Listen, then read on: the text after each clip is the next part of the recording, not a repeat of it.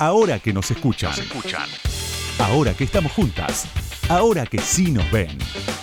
Con Ingrid Beck. Era un síntoma de la locura de Virginia el hecho de que no pudiera admitir que estaba mentalmente enferma.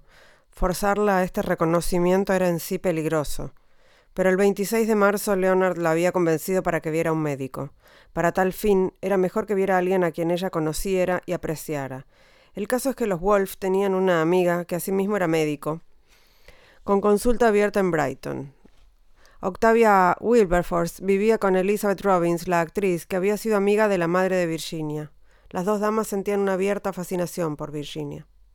Miss Robbins regresó a América en 1940, pero Octavia, que tenía una granja y que había visto a Virginia pálida y delgada, le mandaba a Monk's House regalos que consistían en mantequilla y crema de leche. Virginia manifestó que le gustaría escribir el retrato de Octavia, y parece que empezó algo de este tipo, con Octavia visitándola ocasionalmente, es decir, charlando con ella. El 21 de marzo compareció a tomar el té y Leonard le expuso la situación. Durante los cinco días siguientes, la propia Octavia estuvo en cama enferma. El 27, Leonard la telefonió. Había convencido a Virginia para que visitara a Octavia como amiga y como médico. Leonard parecía desesperado. También Octavia. Apenas si podía salir de la cama, pero heroicamente disimuló esta circunstancia ante Leonard y acordaron que llevaría a Virginia a Brighton después de comer. La entrevista resultó difícil. En un momento dado Virginia manifestó que no había nada de qué preocuparse respecto a ella. Era innecesaria una consulta. Con toda seguridad no respondería a ninguna pregunta. Todo cuanto debe saber, dijo Octavia, es tranquilizar a Leonard. Seguidamente añadió que conocía los síntomas que padecía Virginia y pidió examinarla. De una manera medio soñolienta, Virginia empezó a desvestirse y acto seguido se paró. ¿Me prometes si lo hago que no me ordenarás una cura de reposo? Lo que te prometo es no obligarte a nada que no te parezca razonable, ¿de acuerdo? Virginia asintió y siguió la visita, pero no sin ciertas protestas. Era como una niña a la que mandan a la cama. Al final confesó parte de sus miedos, temores que el pasado le devolvería, de que sería incapaz de escribir de nuevo. Octavia le respondió que el mero hecho de que hubiera tenido estos problemas con anterioridad y de que se hubiera curado era una razón para tener confianza. Si te extirpan el apéndice, dijo, no te quedará nada excepto la cicatriz. Una enfermedad mental se puede extirpar de la misma manera si no infectas la herida insistiendo en ella. En la mañana del 28 de marzo, un día brillante, claro y frío, Virginia se dirigió como siempre a su pabellón estudio en el jardín. Escribió allí dos cartas, una para Leonard y otra para Vanessa, las dos personas a quienes más quería. En ambas cartas explicó que oía voces, que creía que nunca se restablecería, no podía arruinar la vida de Leonard ni seguir adelante. Seguidamente volvió a la casa y escribió de nuevo a Leonard. Querido, estoy segura de que de nuevo me vuelvo loca. Creo que no puedo superar otra de aquellas terribles temporadas. No voy a curarme en esta ocasión. He empezado a oír voces y no me puedo concentrar. Por lo tanto, estoy haciendo lo que me parece mejor. Tú me has dado la mayor felicidad posible. Has sido en todo momento todo lo que uno puede ser. No creo que dos personas hayan sido más felices hasta el momento en que sobrevino esta terrible enfermedad. No puedo luchar por más tiempo. Sé que estoy destrozando tu vida, que sin mí podrías trabajar. Y lo harás, lo sé. Te das cuenta, ni siquiera puedo escribir esto correctamente. No puedo leer. Cuanto quiero decir es que te debo toda la felicidad de mi vida. Has sido totalmente paciente conmigo e increíblemente bueno. Quiero decirte que todo el mundo lo sabe. Si alguien podía salvarme, habría sido tú. No queda nada en mí salvo la certidumbre de tu bondad. No puedo seguir destrozando tu vida por más tiempo. No creo que dos personas pudieran haber sido más felices de lo que nosotros hemos sido. Dejó la nota en la repisa de la chimenea de la sala de estar y hacia las once y media salió cogiendo su bastón para ir por el campo y abrirse camino por las marismas hacia el río. Leonard creía que ya había hecho un intento de ahogarse. Si así fue, Virginia había aprendido de su fracaso, y esta vez estaba decidida a asegurarse. Dejando el bastón en la orilla, se metió una voluminosa piedra en el bolsillo de su abrigo. Acto seguido se dirigió hacia la muerte, la única experiencia, como le había dicho a Vita, que nunca podré narrar. Es un fragmento de la biografía de Virginia Woolf del libro Virginia Woolf, una biografía, justamente escrita por Quentin Bell, que era su sobrino y que publicó recientemente Lumen. Ahora que nos escuchan, una marea verde de sonido. Con Ingrid Beck.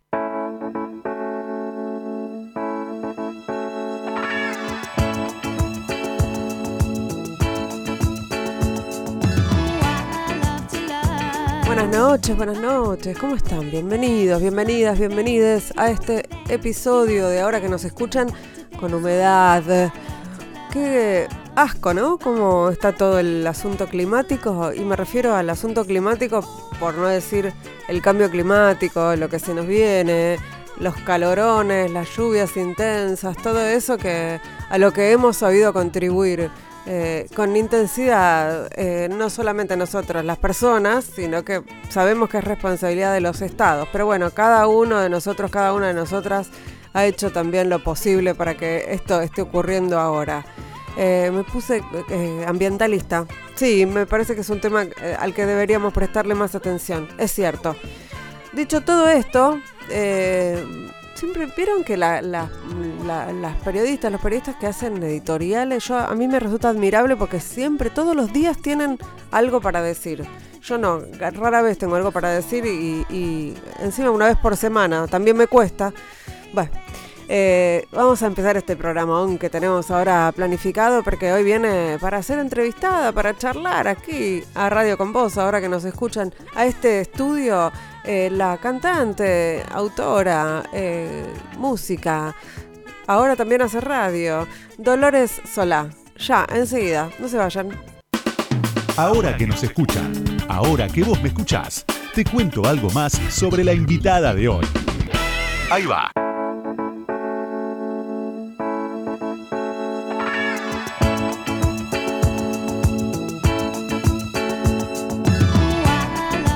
Dolores Solá nació el 9 de septiembre de 1963 en Buenos Aires. Es cantante y actriz. Lola nació en una familia numerosa, de clase media alta, peronista y de barrio norte. Es la menor de seis hermanos. Entre los hermanos está Felipe Solá, el dirigente político.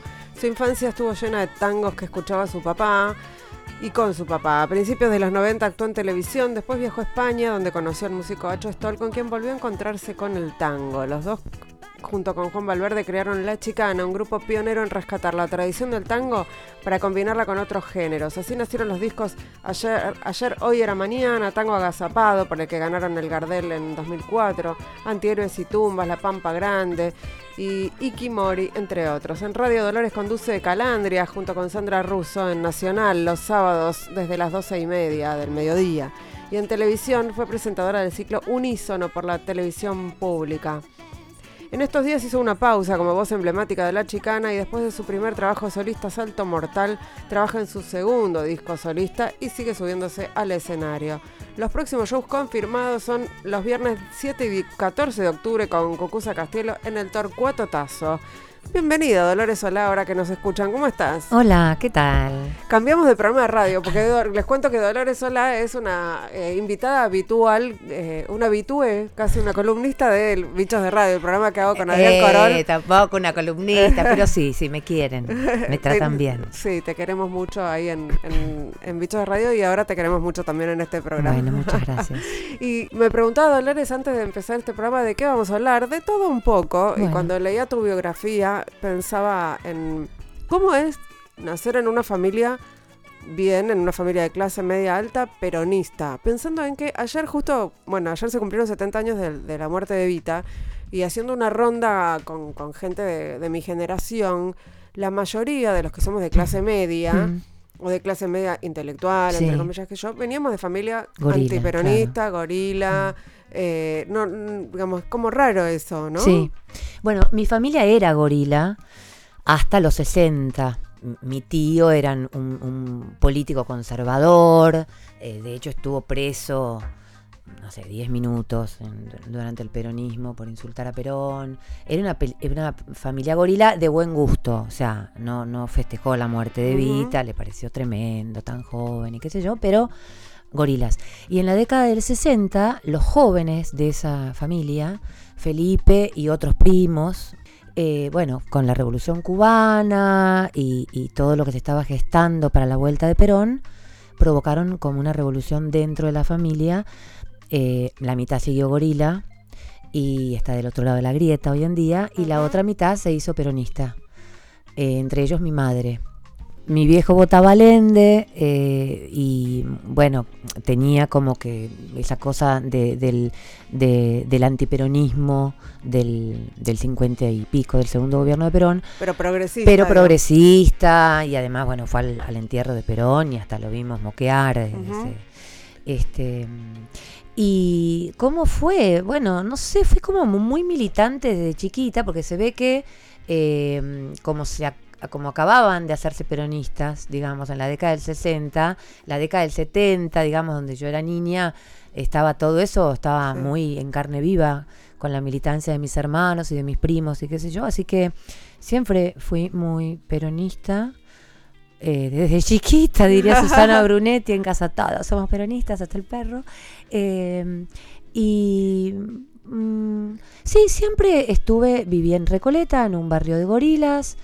eh, ¿Y te sentías rara novios, no? No. novios gorilas. Bueno, discutían mucho sobre Mm. política, hasta el hartazgo, pero, mm, pero siempre encontré desde chica amigos también eh, raros, ¿no? Sí. Eh, familias este, eh, peronistas dentro de, de ese barrio tan lindo, como decía mi madre. Lástima que uno se cruce con tanto hijo de puta. este, en el que sigo viviendo. Eh, pero bueno, siempre hay. Hacho. Eh, Hacho vivía a dos cuadras de mi casa desde que nacimos. Y nos encontramos en España. ideológicamente coincidimos, por supuesto, su familia no.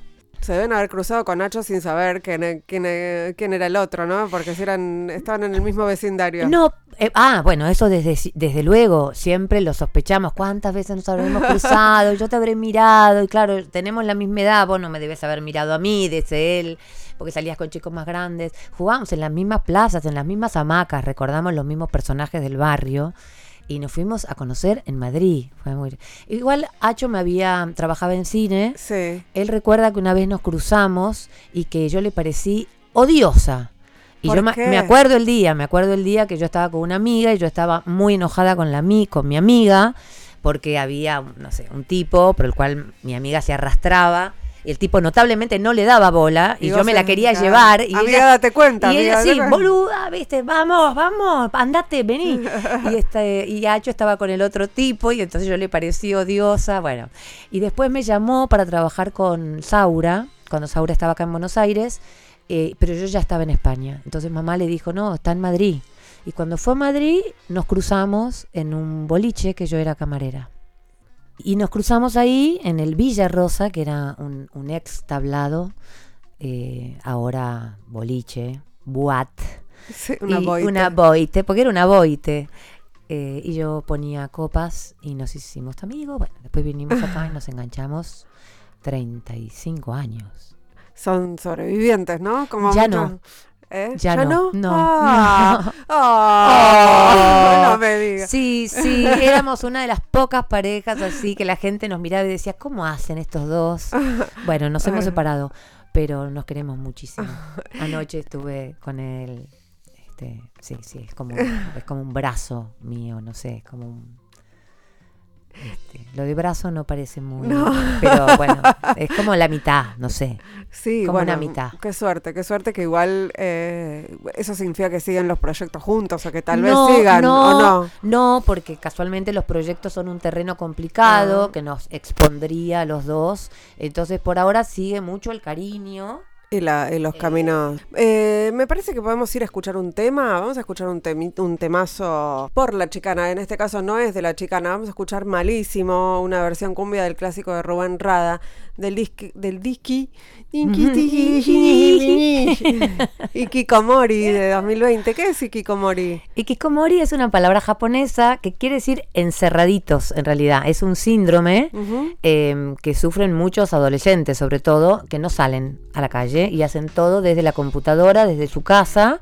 Están muy frikis y se llaman los ikikomoris y el, el fenómeno se llama ikikomori. Y nosotros en la pandemia Y estuvimos todos Eh, Ikikomori. muy no sé, Ikikomoris. Sí, este disco entonces es de, de 2020, el año que vivimos encerradites. Eh, vamos a escuchar a la chicana.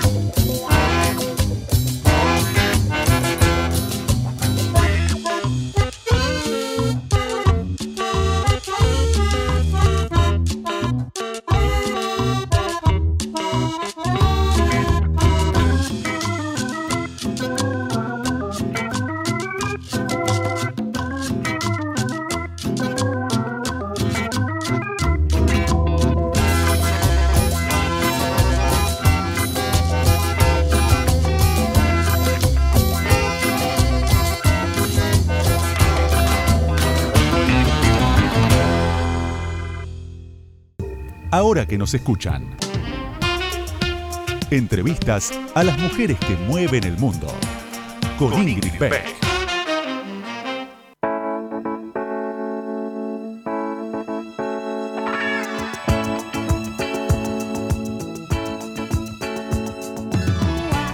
Segundo bloque de Ahora que nos escuchan, estamos charlando con Dolores Solá, cantante, actriz, autora. Eh, recientemente. Es- ¿Estás escribiendo Sí. tus propias cosas? a la vejez, sí. Eh, ¿Y qué, qué sale? Me gusta lo que sale. Sí, me gusta. Em, empecé con letras y sigo, sobre todo con letras, pero en algunos casos me he animado a ponerle música y siempre mm, con ayuda de Diego Rolón, que es mi compañero en este proyecto y que me ayuda a redondear las músicas. Y en otros casos con música de Hacho, con música de, de Pablo Dacal, por ejemplo. Eh, sí, estoy copada con la composición. ¿Era un objetivo que tenías, tipo, quiero, quiero escribir, quiero componer o, o no te presionabas con eso? No, no era un objetivo, era una inquietud, digamos.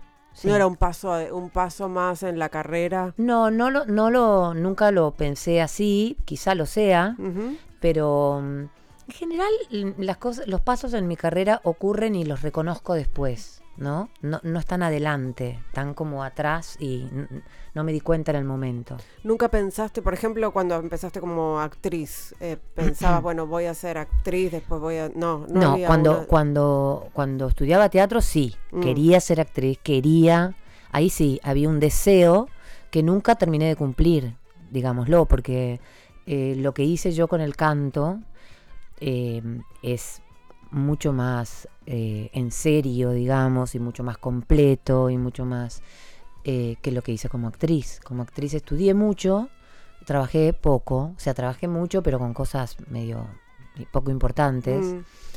Eh, tuve un protagónico que fue Ciudad en Celo, que también hacía de cantante de un grupo de tango, o sea que. Eh, y es todavía es algo pendiente. Me gusta igual Ah, ¿sí? tener algo pendiente, sí. Sí, sí. Estudio teatro con, con mi amiga Andrea Garrote. Y sí, sí, todavía está pendiente eso. Sobre todo el, bueno, el transitar ese camino, el ir aprendiendo, ¿no? El, el, dar, el, el- el darme cuenta de una evolución mía. Eh, todavía eso lo tengo pendiente en la actuación. ¿Y pero por qué, por qué no seguiste con la actuación? ¿Te llevó a otro... ¿Te, tentó otro camino? o- Empecé, empecé eh, a tratar de actuar por el lugar que no debía, que era la televisión. Mm. y el cine, pero no el teatro.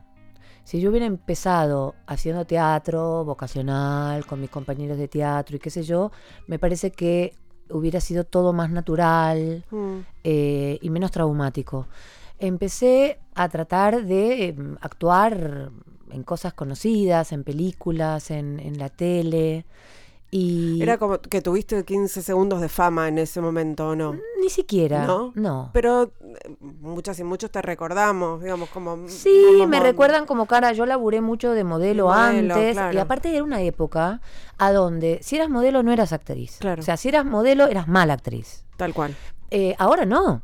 Ahora hay muchas modelos que después vino toda una época que fueron los 2000, no sé, donde muchísimas modelos se pusieron a actuar. No solo eras mala actriz, sino que eras bastante boluda. Eras boluda, em, te trataban de levantar para darte trabajo, eh, eras mala actriz seguro. A mí me han llegado así con esa cara como vas a actuar bien, ¿viste?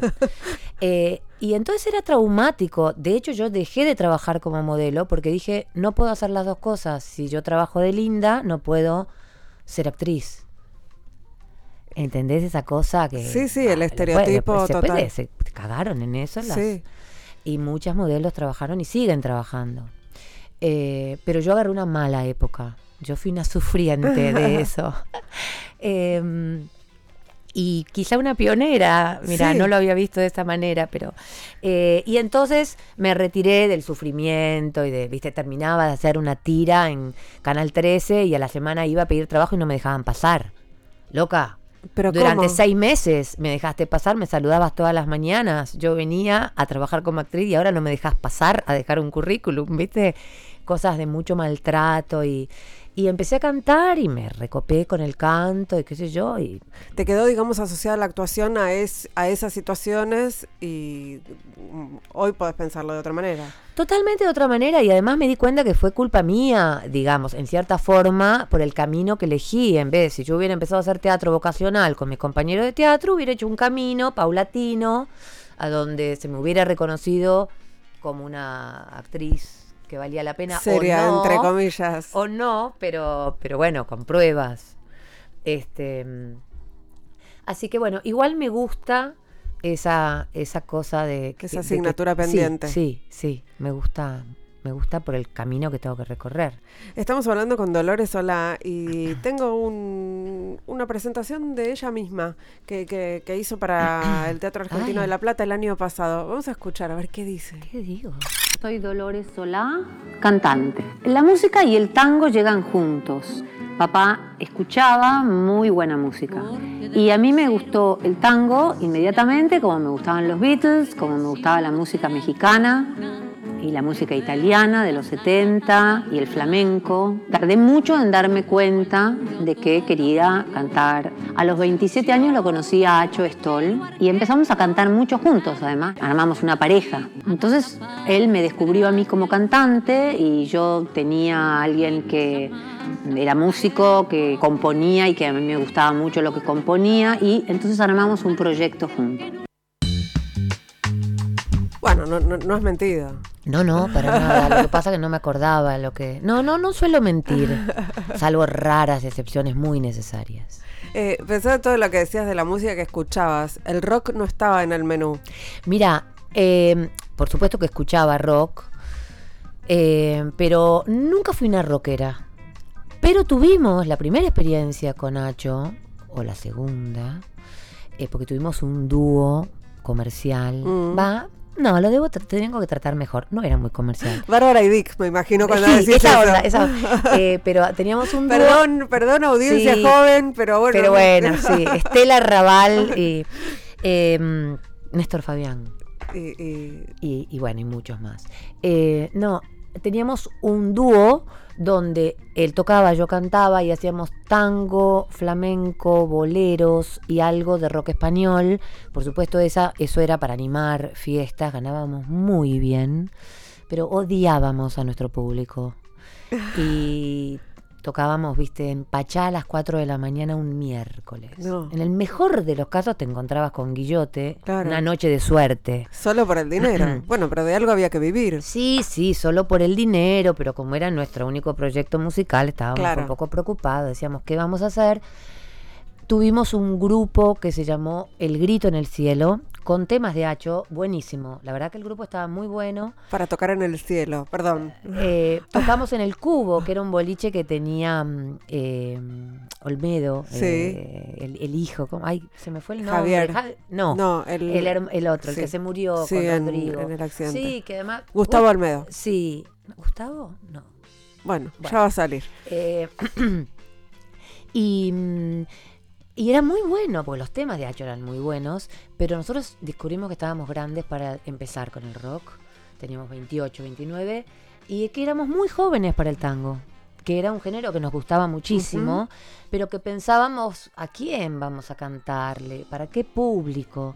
Y empezamos a ir a la milonga, a bailar, y nos dimos cuenta que se estaba gestando algo bien lindo con el tango, con, con, este, eh, con jóvenes con zapatillas bailando tango, ah, bailarinas contemporáneas de San Martín que bailaban con viejos este, tangueros. Había toda una movida que se estaba gestando. Nosotros veníamos de vivir en España y de valorar mucho lo que habían hecho los jóvenes flamencos con el flamenco. Eh, generaciones jóvenes de gitanos y a veces no tanto, eh, que, que habían mezclado el flamenco, corrompido el flamenco en el mejor sentido y con mucho amor con el rock, pata negra, viste, Sí. con las guitarras de Jimi Hendrix y con bossa nova, en el caso de Ketama, que tanto no me gusta, pero bueno. Y bueno, incluso con el jazz, como Chano Domínguez, Martirio. Y decíamos, tenemos que hacer esto con el tango. Y bueno, un día dijimos, hagamos tango, hagamos tango, empezamos con los tangos más arrabaleros, los tangos más primitivos. Enseguida Acho me acercó su primer tango, mm, farandulera, que me encantó. Y ahí hicimos el primer disco, medio a las apuradas, por necesidad de existir. Y ya había un chamamé, y ya había una milonga que era la patota con samba reggae, con percusión, hicimos un video y ya empezó a gestarse la identidad de la chicana que fue yendo a más y apostando a más con cada disco. ¿Y cómo te, cómo te sentías vos, cómo te escuchabas vos cantando tangos? Tango, fusión, tango, no sé cómo llamarlos. estos tangos, esta no, suerte. No, era tango fusión, era tango, tango tango. Porque si vos escuchás esto que está sonando, es un tango absoluto. Eh, yo creo que el, mérito de Hacho en sus composiciones es que es absolutamente tanguero y que se nota que es nuevo sin mencionar a la internet mm. o al, viste, las redes sociales. sociales. Eh, tiene mucha elegancia en eso, pero se desprende que hay una modernidad. Yo me sentía muy bien. el primer disco no me gustó porque, bueno, eh, hay, hay cosas de mis primeros pasos un poco sobreactuadas que a la gente le gustan mucho, pero a mí no. Pero enseguida empecé como a encontrarme sin esa cosa sobreactuada y bueno, me encontré muy a gusto. ¿Y te sentís parte de una generación? Esto que contabas de las milongas, donde había gente joven y qué sé yo, pero hay una generación de músicos y músicas eh, jóvenes en ese momento que, que se animaron, digamos, como que surgieron casi todos a la vez, o por lo menos los conocimos todos a la vez. Sí, em, en esa época, te digo, surgimos el arranque, Melingo empezó a cantar tangos.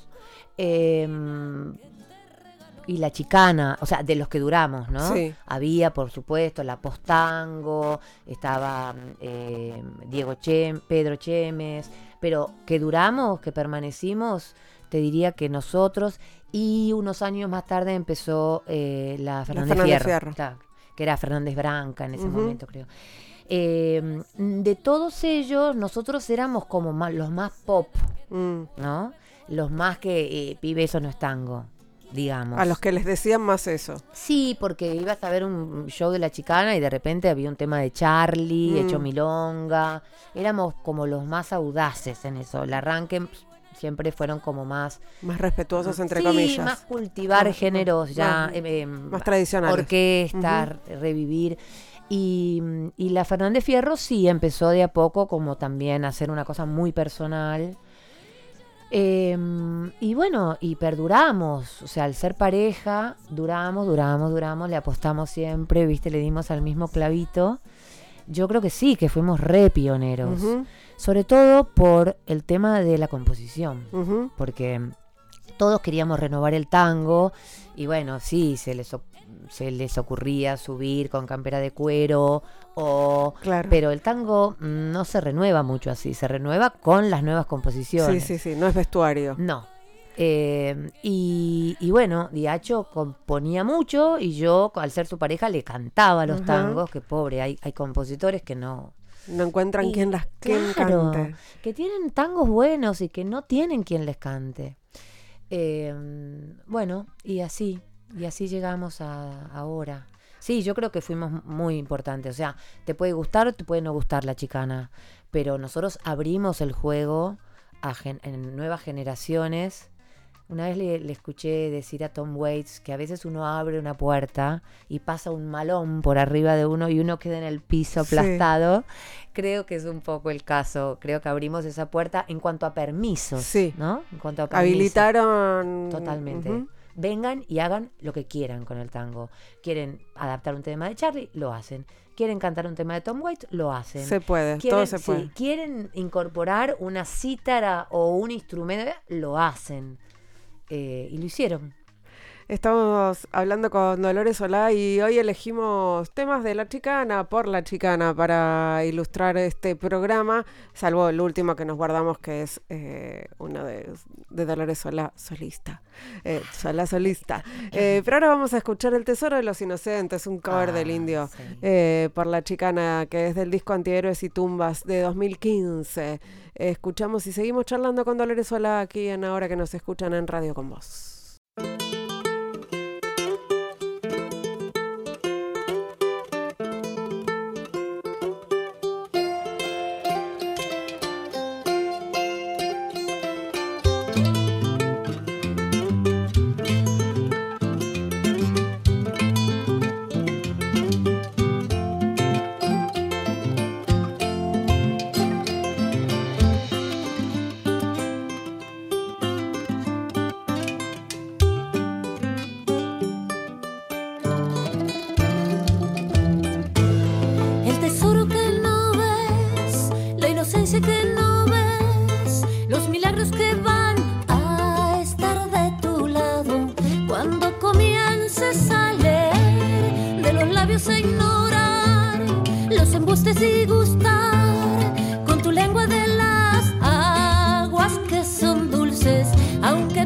Sientas mal si no hay amor, que no haya nada entonces, alma mía, no vas a regatear.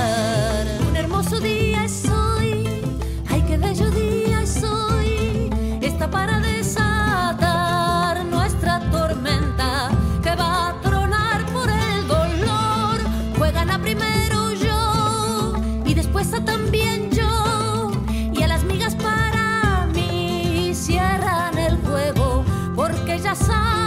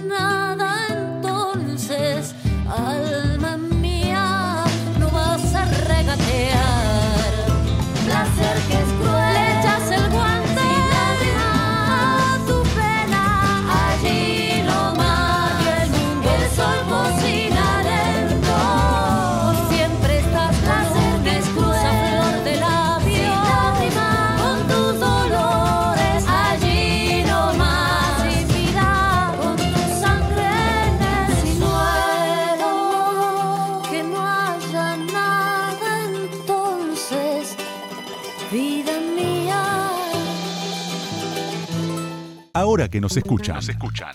Entrevistas a mujeres que hicieron, hacen y van a hacer historia. Con Ingrid Beck.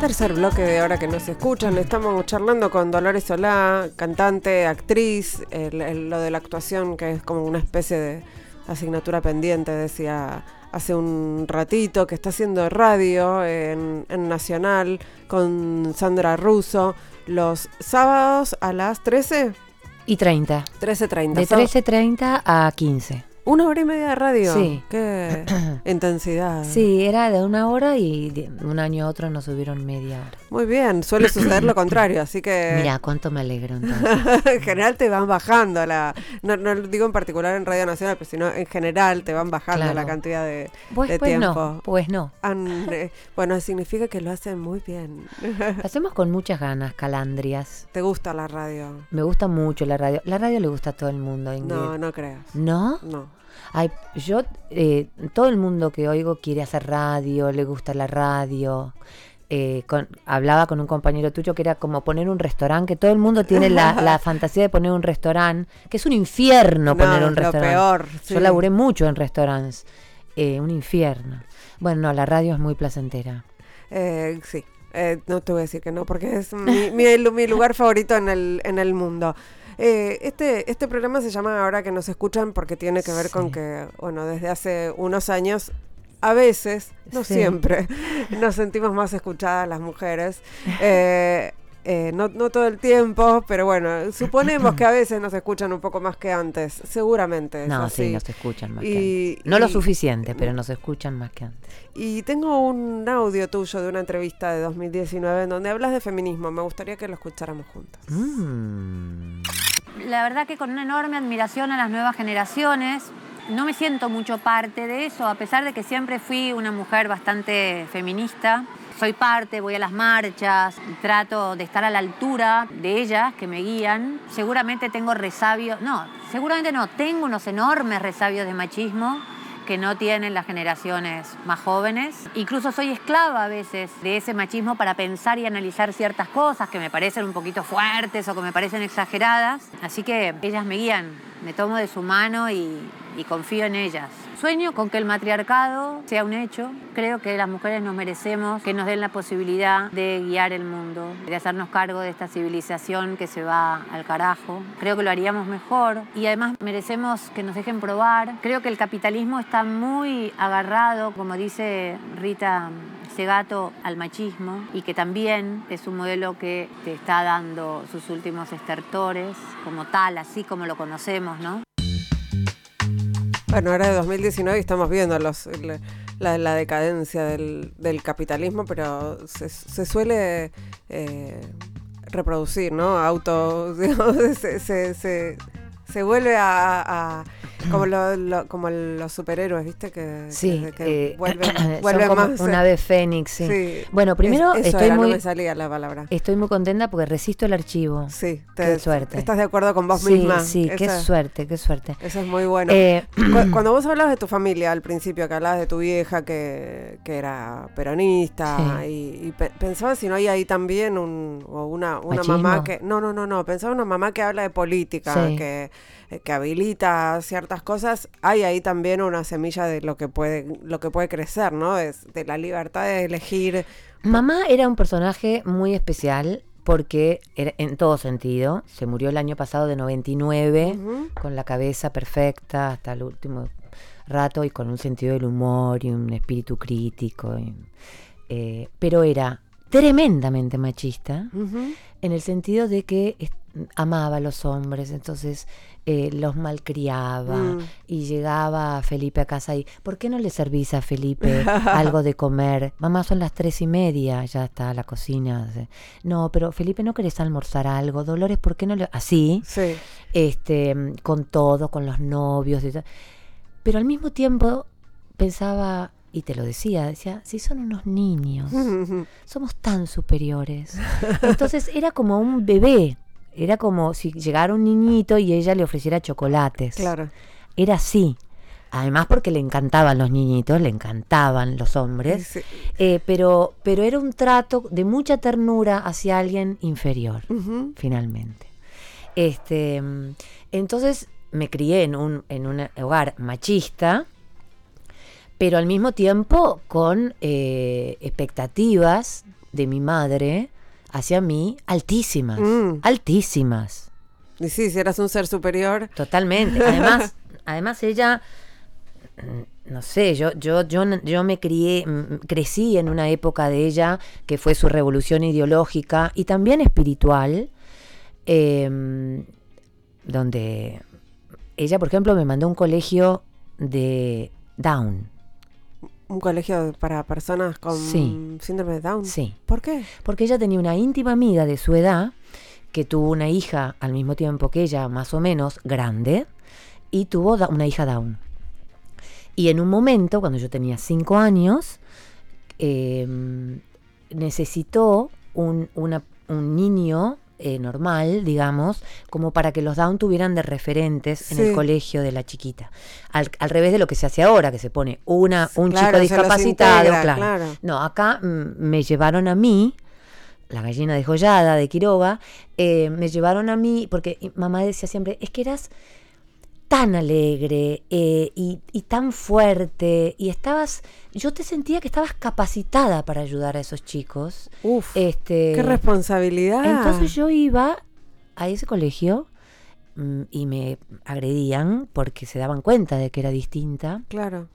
Me la banqué un tiempo y un momento dije, bueno, basta, esto se acabó, me pegan, mamá. Pero tenía cinco años. Chiquitita. No, una zarpada. Mi vieja, una zarpada. Y de grande decía, ay, Dolores, no te marcó. Si te subes al escenario, no te... ma- Mamá, no, ¿cómo te crees que son este, las marcas? No son directas. Este, no son causa y efecto directo. O sea, no, no es lo que dice mi psicóloga. No, mi psicóloga no dice eso. Dice que tengo que dar el ejemplo. ¿sí? Este, pero ella sí, ella me tenía por los cuernos de la luna, evidentemente. Y- Y además de grande decía, vos estabas capacitada para eso. Sí, lo hiciste muy bien y mirate ahora.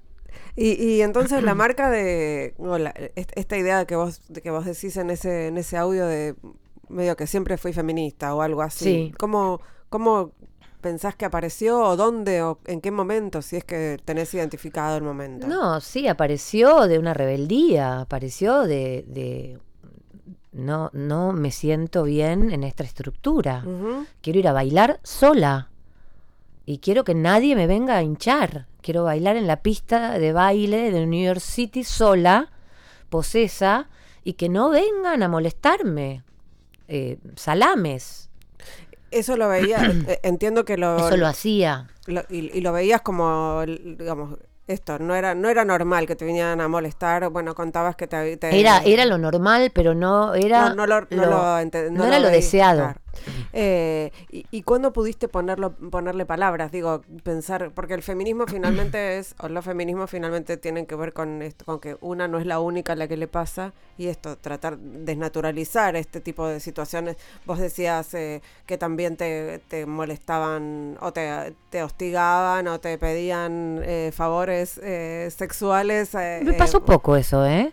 Porque siempre impuse una cosa. Pero es un esfuerzo importante, ¿no? Sí, el de, el de oponerse. Es un y- esfuerzo porque eh, las mujeres feministas, voy a poner de ejemplo Tita Merelo.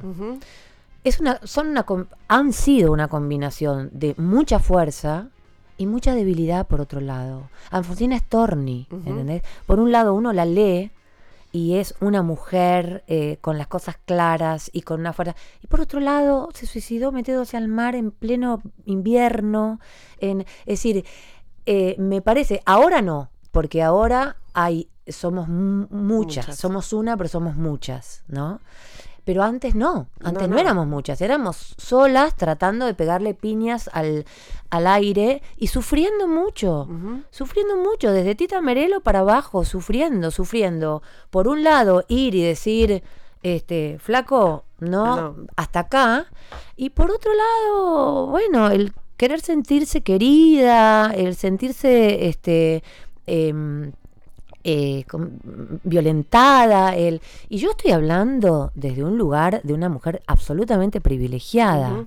¿no es cierto? Como clase social, como barrio, como, o sea, o sea, yo me sentía violentada en un canal de televisión buscando trabajo y siendo hermana de quien soy y imagínate otras mujeres, ¿no? Pero hasta la mujer más fuerte y más privilegiada eh, y con más espalda, eh, también tenés- tenía su momento personal de decir cuál es mi espacio, ¿no? ¿Qué hago? ¿Qué hago para trabajar? Si me quieren levantar y. ¿cómo hago para demostrar que no, que yo no, que yo quiero trabajar, pero no quiero que me levanten, que yo no, en fin. Ahora, ayer le decía a Lidia Borda esto, le decía, Lidia, ¿vos te acordás cuando éramos adolescentes? ¿Vos te acordás cómo sufríamos? ¿Cómo mm, sospechábamos y mirábamos de, de costado a las otras mujeres? Y Lidia me cagó porque me dijo, no, yo no, nunca me pasó.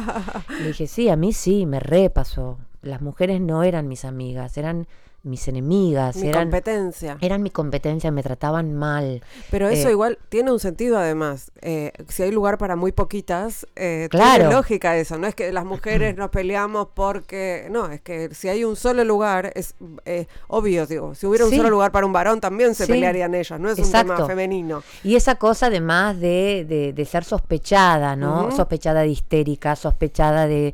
mm, sospechada. Y yo ahora lo que siento es una hermandad absoluta. Yo me siento acompañada y, y soy de otra generación, es decir, no soy de la generación que provocó eso. Sí, que luchó en- de cierta manera como para que eso fuera, pero sin la conciencia de, no, parate, estamos todas juntas, sin esa conciencia. Eh, yo realmente siento que, que- que me ayudaron a conquistar algo tan hermoso, tan hermoso. Eso de tener, de estar llena de hermanas, porque lo siento de verdad. Eh, eso de, de que las mujeres sean mis amigas, sean mis queridas, no sean mis, mis agresoras como era cuando era eh, adolescente. Qué lindo lo que dijiste, Dolores Solá. Eh, se nos fue el tiempo. Vamos a irnos escuchando el gran simulador Mm. de Pablo Dacal y Diego Rolón con letra de Dolores Solá. Sí. Vamos a escuchar a la, a la Dolores Solá, cantante y autora. Eh, es un tema nuevo, es un tema inédito, así que es un lujo. Y Es un ensayo, además, lo que vamos a escuchar porque no está grabado. Gracias. Y nos vamos nosotros, nosotras, nosotros nos despedimos hasta el próximo miércoles a la medianoche aquí en Radio Con Vos, haciendo ahora que nos escuchan en la operación técnica Lucas Rodríguez Perea, en la musicalización Sergio Cirigliano, en las redes Melanie Berardi y en la producción Mariana Boca. Chau. Gracias, Silvia.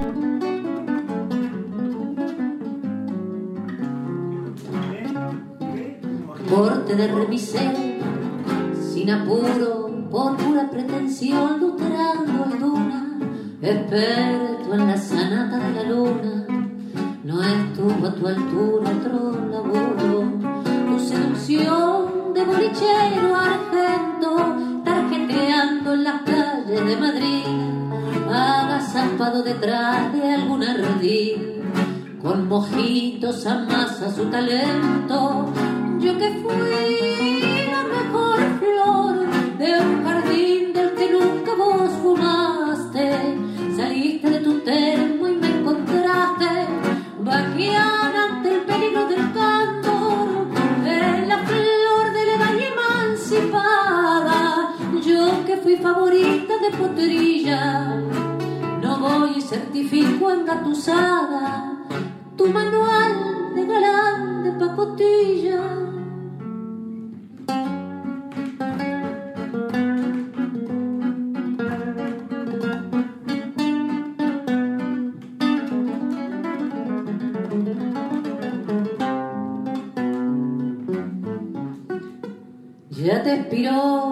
la del artista, despediste dos cañitos y un molar. Se te pasó el poco pelo y la moral, ya no alcanza con tocar la guitarrita. Por algo iluminado el gordo Villa, el gran simulador, te bautizaba y a tu misterio